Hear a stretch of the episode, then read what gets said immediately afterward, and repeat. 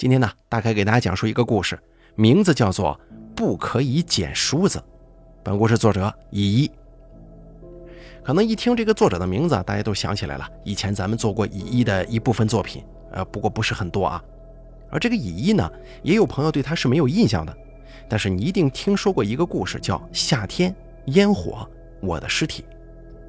没错，他就是那个著名的日本作家乙一。他写了很多很多很不错的恐怖小说，并且是非常受到欢迎的，甚至说是改编成了电影。大家有兴趣的话，可以自行去看一看。而咱们今天呢，给大家讲述一个乙一的短篇小说，来听听吧。我的朋友是一位旅游编辑，他的工作是四处旅游泡温泉，并且把这些经历写成书出版。某一天啊，他雇了一名扛行李的随从。去泡温泉。这位朋友回来之后来看我，他的模样有点古怪，显得有些抑郁。我问他：“你怎么了？”他表情僵硬地说：“啊，也没什么，就是在旅途当中出了一些怪事儿。”哈，跟老师一起旅行，怎么可能没发生怪事儿呢？我向来都称呼这位朋友为老师。哦，或许吧。到底发生了什么呀？他死了。谁死了？我雇来扛行李的那个随从，他死了，而且死法很离奇的。这位朋友说完以后，用手指梳理他那一头容易被误会是女人的长发。他雇佣的那名男子是一名肤色白净、身材清瘦的青年。在旅行的时候，青年捧着行李，一边走一边说：“我也很希望日后能跟老师一样写书。哦，写什么样的书啊？呃，我想写网络各种恐怖故事的书。你喜欢恐怖故事呀？嗯，我喜欢。我已故的母亲经常说一些恐怖故事给我听，我永远也忘不了。小时候，每当天黑后我还不想睡，母亲看不下去，就会对我说。”你再不睡觉，会有可怕的东西来找你哟。我就反问他，什么是可怕的东西啊？母亲就会告诉我鬼魂和妖怪的故事。他其实是想让我怕黑，好让我早点睡觉。母亲经常讲恐怖故事给我听，我很爱她。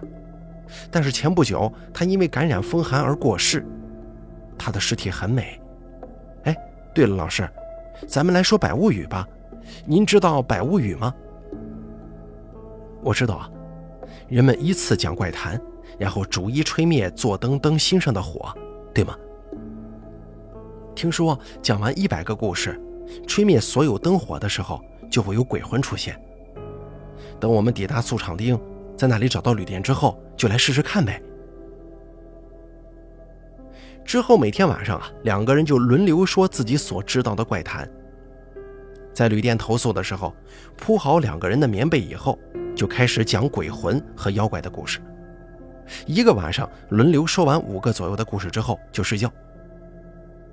而那名青年呢，他确实知道很多的怪谈，都是我那位朋友以前从来没有听过、令人头皮发麻的故事。这其中很有可能有青年自己编的故事，肯定也有小时候他母亲告诉他的故事。至于我那位朋友，则不知道那么多怪谈。不过，他从旅店老板和在茶屋认识的老人那里听过许多令人毛骨悚然的故事，全都记在他的日记本里了。入夜之后，轮到他讲故事那会儿，他就会拿出来讲，让青年听的是胆战心惊。不久以后，两个人终于抵达温泉目的地，那里风光明媚，气候宜人，山坡到处飘着雾气。四周弥漫着硫磺的味道，还有人用竹篮装着用温泉水煮好的鸡蛋进行叫卖。他们在温泉旅馆遇见位老妇人，这位老妇人为了舒缓腰痛，特来泡这个温泉汤进行疗养的。听说那位老妇人在温泉旅馆遗失了一把心爱的梳子。青年在露天温泉里泡汤的时候提起了此事。我那位朋友啊，他的头发像女人一样长，整个在水面上扩散开来。如果头发会影响到别人，他会先梳成发髻之后再进去泡温泉。但当时呢，只有他跟青年两个人，所以他就没有留意头发的事儿。你要是发现掉在地上的发梳，不可以马上捡起来的。我那位朋友对青年说：“啊，为什么？为什么不能捡呢？”发梳这个称呼啊，源于“旗”字，因为它是头上的装饰品，所以人们认为主人的灵魂会附在上头。发梳呢，自古以来便会被作为咒术所使用的道具，而且发梳因同苦死。据说，要是捡拾掉落在地的发梳，就如同是捡了苦和死。以前的人发梳不借人的，也不向别人借。可是，那遗失了发梳该怎么办呢？如果不能剪的话，那岂不是满地发梳了？如果没办法，非剪不可的话。要先用脚踩过之后再剪。哦，原来发梳有苦死的意思呀！青年凝望着雇主漂浮在水面上的长发，小声地说：“他们在那趟旅行当中去了几座温泉旅馆，打算逐一确认这些温泉旅馆的品质好坏，好写进旅游书当中。他们在第一家旅馆住了两晚，第二家旅馆也住了两晚。”正准备前往第三家旅馆的时候，那名青年在旅馆门口说：“老师，从今天晚上起，请让我单独睡一间房吧。”啊，可是这样得付两个房间的住宿费呀。您可以从我的工资里扣除啊。我我再也无法忍受待在老师身旁了。什么？你你无法忍受我？为什么呀？我这位朋友实在也想不出原因，但是他发现这位青年不久之前开始举止有些怪异。一早醒来，青年就沉着一张脸，用餐的时候也少言寡语。尽管两个人待在同一间房，青年也都坐得远远的，绝不会跟他有目光交汇。跟青年说话的时候，他会皱着眉头瞪向我那位朋友。就寝之前，也不会再说《百物语》系列故事了。我这位朋友还很认真地搜集恐怖故事，但是还没有来得及说，青年就已经背对着他睡着了。你知道我为什么疏远你吗？原因就在于你的掉发。掉发，这可真是出人意外的回答呀！我，我一直深受你掉发的困扰，所以，我再也受不了跟你一起住了。我那位朋友摸着自己的长发，疑惑不解。他没想到自己掉发的情形严重到令这位青年如此愤怒。不，话说回来，青年无法忍受他的掉发，这到底怎么回事啊？您难道不知道吗？你的掉发都飞到我这边来了，真让人受不了。我那位朋友开始听青年抱怨掉发对他的骚扰，比方说。青年回到客房的时候，觉得好像有什么东西粘在脚掌上，一看之下是黑色长发。青年的头发没那么长，所以他一看就知道是雇主的长发。起初他并不以为意，但是后来啊，越来越觉得不舒服。这掉发似乎是随风吹来，不知不觉间粘满了青年所盖的棉被。在泡温泉的时候，长发漂浮在水面上，缠向青年的肌肤。就连冲澡的时候也是，他明明避开那些掉发了，用水桶在澡池里打水，但冲完澡之后，不知为什么，耳朵、肩膀都能沾满长发垂挂在他的身上。这种情形接二连三的发生，他似乎再也无法忍受了。呃，我还是第一次听人家说我我这头发的问题，我掉发的情况有如此严重吗？你说的头发，真的是我的吗？我那位朋友握住自己的头发，向青年询问。他不愿意承认自己会有严重脱发这个现象。当然是你的头发呀！如果不是你的，又会是谁的？喏，你看看这个，你掉的头发像这样飞过来，挂在我身上了。不知什么时候，有一根头发缠住了青年的手指，青年一脸不悦地把它甩开。那细长的头发不像男人的头发，反而比较像女人的头发，但这里不应该有女人的头发呀。两个人睡觉的时候总是关紧房门，两个大男人共处一室，怎么可能会有女人的掉发呢？会是在泡温泉的时候，女人的头发飘在了水面上吗？与其这么想，倒不如想是我这留着一头长发的朋友所掉的头发，还是比较合乎逻辑的。哦，是这样啊，那我明白了，也没有办法的事儿啊。青年紧咬着嘴唇，狠狠地瞪视我那位朋友。再这样一起住下去，也许会被青年拿刀刺杀吧。我那位朋友答应了这个青年的请求，在第三间旅馆的时候，吩咐老板安排两个房间分开住。我那位朋友被带往单人房，将行李卸在榻榻米上之后，他伸展双脚休息了一会儿，接着吃晚餐、泡温泉。顺便从刚认识的老人那里打听恐怖故事。睡了一晚，天亮之后，他一边散步一边审查这个温泉旅馆的住宿品质。夹带硫磺味道的微风吹向温泉，消散在空中。当他回到旅馆的时候，享用客房里准备好的早餐的时候，拉门缓缓地被推开了，那名青年从门外走了进来。老师。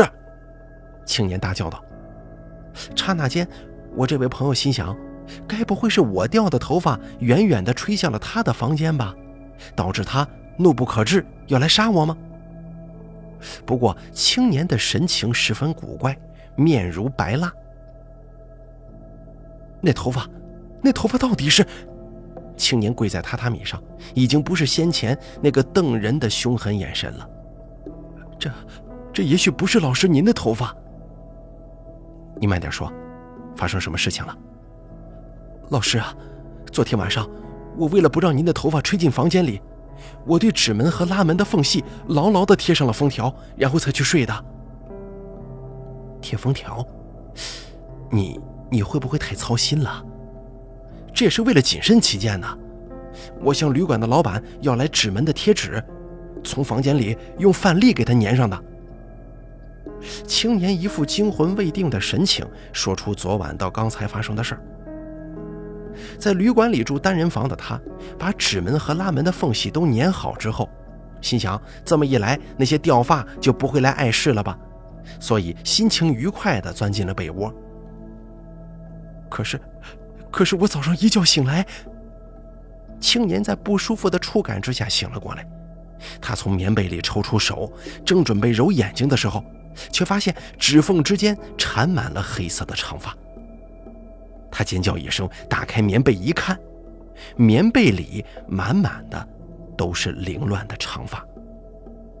我原本还以为这是老师所为，我以为是您半夜潜入我的房间，把头发散在我的四周的。但是那些封条完全没有剥落的痕迹。如果真的有人潜入房间里，那封条应该也会掉下来才对呀。因为是贴在房内，所以也不可能是离开房门之后又重新贴上。如果没人进出房间的话，那，那这个头发就不是老师您的了。啊，你这么说，我倒是挺高兴的，这证明我没脱发呀。我这位朋友得知自己没脱发，比得知自己洗刷冤屈还要高兴呢。我还很担心自己以后会成为光头呢。现在不是说这种事情的时候啊，老师。如果那些头发不是老师您的，那到底是从哪儿来的？从被窝里醒来之后，青年继续被头发纠缠着。想换衣服的时候，长发不知不觉粘满了衣服。仔细一看，榻榻米的缝隙处就像长杂草似的，布满了头发。就算一把扯下丢往房外，也一样只是白费力气。明明已经把房间里的头发全部收在一块丢了，但是仔细看之后会发现，不知什么时候又掉了几根。明明已经彻底打扫过，但又不知道从哪里再次冒出来。今天早上我吃早餐的时候，才一不注意，头发就缠住了筷子。不管再怎么把头发甩向一旁，它一样很快又会跑回来的，就像是待在女人房间里似的，宛如房里有个女人一直粘着我不放。哎，对了，老师的房间不会冒出头发来吗？不会啊，一点都不会。不过这很像你最爱的那个怪谈呢。这一点都不好笑。我虽然很喜欢恐怖故事，但是我不想有恐怖遭遇啊。看来只有我被缠上了，不知道从哪儿飞来的头发，紧紧地缠着我不放。你有没有什么线索呢？这种情况是从什么时候开始的？我那位朋友问他，可是这一问不要紧呢，青年却猛然一惊，难道是？你想到了什么，对吗？不。我那位朋友极力安抚这位青年，建议他一起去泡个温泉，化解两个人原先的误会。我明白了，那那我去准备一下。青年站起身走出房外，而我那位朋友舒了口气，望向刚才青年坐的位置。果不其然，榻榻米上有掉发。我这位朋友战战兢兢地把头发拿起来仔细检查，跟他的头发。还真的挺像的，但是有一个明显的不同特征。我这位朋友的头发乌黑亮丽，美的连女人都会忍不住回头多看一眼。可是掉落在榻榻米上的头发却像死人的头发一般暗淡无光。青年泡在温泉里，一样深受头发所苦。他看手指间缠绕着头发，觉得很恶心。忙着把它们取下，丢到一旁。傍晚的时候，弥漫水汽的温泉地笼罩在昏黄的夕阳余晖之下。我那位朋友带着情绪低落的青年外出散步，在一家知名的丸子店内打发时间，望着一名孩童跟野狗嬉戏，青年的心情似乎好转了许多，开始说起久违的恐怖故事。而就在这个时候，青年紧紧地按住了脸，并且大叫出声了：“你怎么了？”我那位朋友伸手搭在青年的肩膀上，替他感到担心。“啊，我好像有灰尘跑进我眼睛里了。”青年开始揉起眼睛了。在一旁游玩的孩童抛出手中的木棒，野狗一边叫一边往木棒奔了过去，在昏黄夕阳的另一侧形成一道长长的黑影。喂，你那是？我这位朋友发现青年的眼眶边冒出了一条黑线。你别动，他捏住这个黑线，用力一拉，从青年的眼球与眼窝间的空隙处拉出了一条又细又长的头发。这么长的头发竟然能跑进眼睛里，朋友大为惊叹。那根从眼眶里冒出的黑发，在夕阳的照耀之下，在青年的脸颊上形成一条黑色的影子。已经完全拔出的头发略微如湿，直直地垂落着。青年惊恐地望着他，接着站起身，走到店门旁，把刚才吃进肚子里的东西吐了个精光。我，我，我捡到一把老旧的梳子。回到旅馆的时候，在我那位朋友房间休息那会儿，青年这才说起这个事儿来。旅馆的女佣替他们准备好了晚餐，但是青年没有半点食欲。昏暗的户外传来阵阵虫鸣声。你说什么？你捡到了一把老旧的发梳吗？没错，在前一个旅馆，不是有一位老妇人一直嚷嚷着说她的发梳遗失了吗？啊，对呀。你说过这件事情的。当时我在走廊上发现那把掉落的发梳了，它呈半圆形，外形很老旧，但是上面的装饰是很美的。哦，是这样啊。可是你之前完全没有提起过这件事情啊。我当时把那个梳子捡起来一看，梳齿缠满了头发。你是直接捡起来的，你就没有事先踩上一脚再捡起来吗？没有，因为发梳上面的装饰很漂亮，所以我忍不住想据为己有，才会一直忍着没说的。我那位朋友此时此刻已经惊讶的说不出话来了。老师，那些头发跟我捡来的法梳一定有关系的，这是这是在责怪我吗？似乎起风了，元郎的纸门微微颤动，发出声响。我那位朋友在暗自思虑该如何处理这件事情，明天得回老妇人住的那家旅馆，向她说明原委，并归还法书。如果这位老妇人还住在那儿就好了。青年摇摇晃晃地站起身，拉开纸门，走出房外。我那位朋友猜测他应该想去上厕所，所以也没叫住他。可是等了许久，始终不见他返回，难道是回自己房间去了吗？虽然化解了误会，但两个人还是分住两间房。忽然之间传来咔啦咔啦的声音，这是纸门的颤动声。他竖起耳朵来仔细听。不久之后，走廊感觉有人在奔跑。哎，客官，请您别这样！传来女佣的声音了。我那位朋友站起身，朝声音的方向走去。温泉旅馆的庭院有东西在燃烧，有人在那里生火，焚烧集中的落叶。在艳红的火光照耀之下，青年伫立在一旁，流露出茫然的陶醉眼神。青年把那半圆形的发梳投进了火焰当中，一把老旧的发梳，梳齿上缠满了黑头发，黑发在火焰的熏制下冒出白烟，就此卷曲，发梳表面发黑，火舌逐渐往他身上舔舐着。旅馆老板跟女佣害怕火会烧向建筑，赶忙用水桶打水来。但是他们发现青年那怪异的模样之后，顿时不敢动弹了。青年眼中映照着火焰，嘴角泛起冷笑。老师，我喜欢恐怖故事。每次我不睡觉，我已故的母亲看不下去，就会在我耳边说恐怖故事。她的脸紧紧地贴在我的耳畔。呼吸的时候，我痒极了。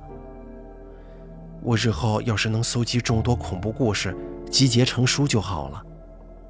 我母亲最疼爱我了，为了让我安心，他总是在枕边轻拍我胸口。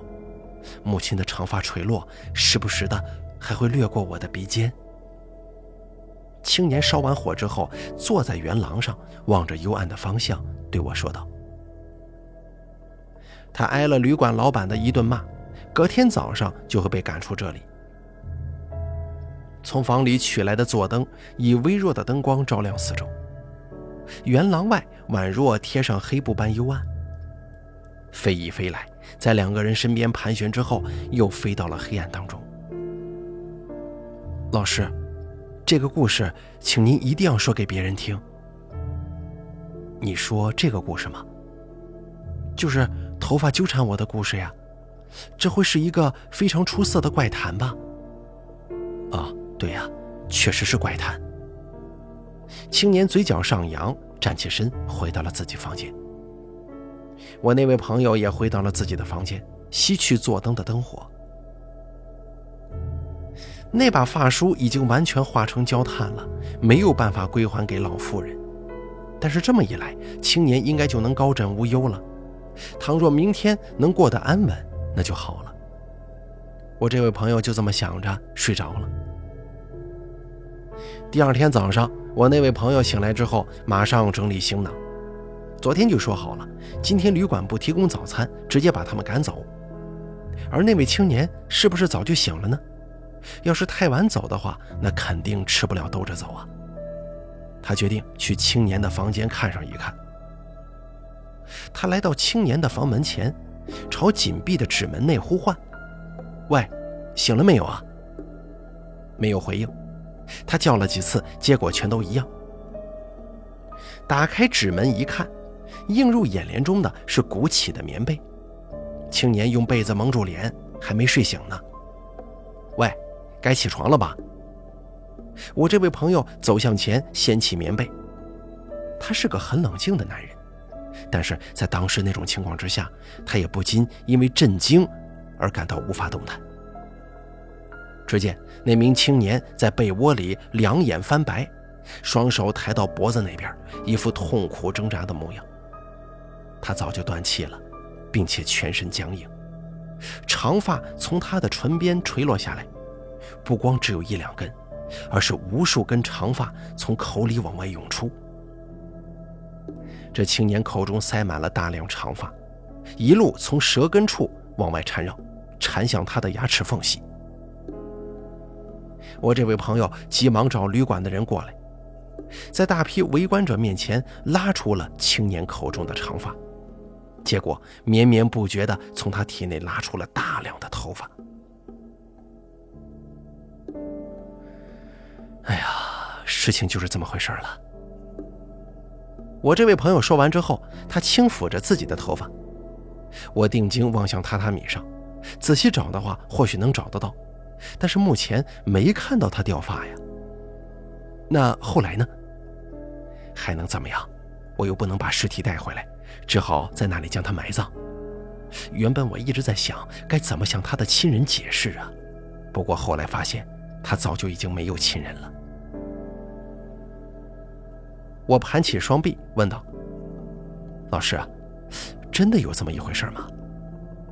怎么，你怀疑这一切都是我捏造的吗？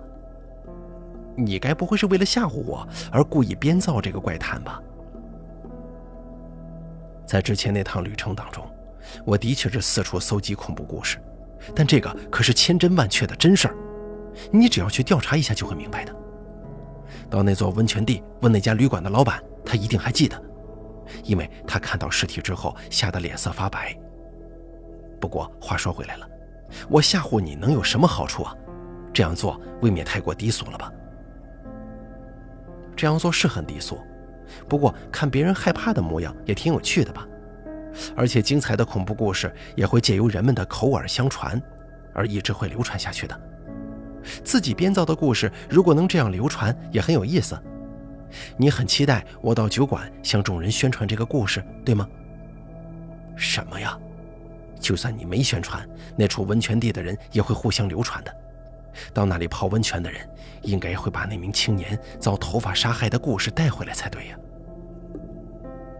说到刚才那个头发的故事，其实还有后续发展。我把青年下葬之后，就前往了第一家温泉旅馆，去找那个梳子的主人，也就是那位老妇人。哦，找到他了吗？找到了，但是很古怪，我们两个人鸡同鸭讲。我本想就发叔的事儿向他道歉，可是他却不懂我在说些什么。跟老人鸡同鸭讲是常有的事儿。人上了年纪嘛，不就那样？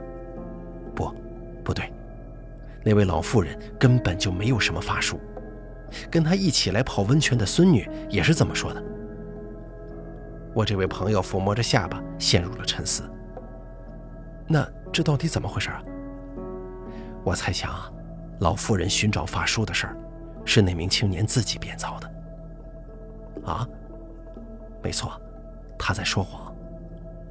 他先来这么一段前戏，好跟他遭头发袭击的故事串联在一起呀。那把烧毁的发梳又是怎么回事？你不是亲眼看见他烧了那把半圆形的老旧发梳吗？那不是老妇人的发梳，一定是他自己的，肯定是在出门旅行时事先放在他的行李中了，跟从他母亲尸体上扯下的大量头发放在一起。对了，那些头发好像是他母亲的。我调查过这件事情，听说那个家伙在他母亲死了之后，从尸体头上扯下头发。这个是他邻居们说的，有人曾经亲眼目睹，所以他在出发旅行之前才会在行李当中塞满头发，房里散落一地的头发也是他自己撒的。他先把头发藏在手中，一会儿塞进自己眼中，一会儿让它漂浮在温泉上，所以我怀疑他是自杀。是自己把他母亲的头发塞进嘴里的。不过，为什么他要这么做呢？我也不知道。但是你约可以猜得出来。不，我还是搞不懂。算了，就当做不知道吧。日后有一天，他的死被当作精彩的怪谈广为流传，那应该就是他所期望的吧。说着，我这位朋友从怀中取出了一本略显肮脏的日记本。他旅行的时候总是随身携带。我想，这个或许能够供你打发时间呢。他搁下日记本，就起身离去。那长发披肩的背影犹如女子一般，那马尾般绑成一束的长发左右摆荡。他离开以后，我翻阅起那本日记本，上头写满了他在旅途当中听闻的恐怖故事。虽然不到一百篇，但已经累积了不少数量了。采取记录式的简洁文章，更营造出冰冷的气氛。看了一会儿之后，我发现书中夹着一根长发，不带半点光泽，就像是从尸体头上拔下来的一样，让人看了心底发毛啊。于是我用手指捏起它，想往外丢。就在这个时候，一阵风吹来，头发的一端飞扬了起来，犹如一尾昂首吐信的蛇。像黑线般的头发，仿佛有生命一样，紧粘在我手背上。那既痒又可怕的触感，令我急着想把它甩开，可是偏偏它又紧粘着不放。那根头发做出想要爬向我的手臂、朝我脸部而来的动作。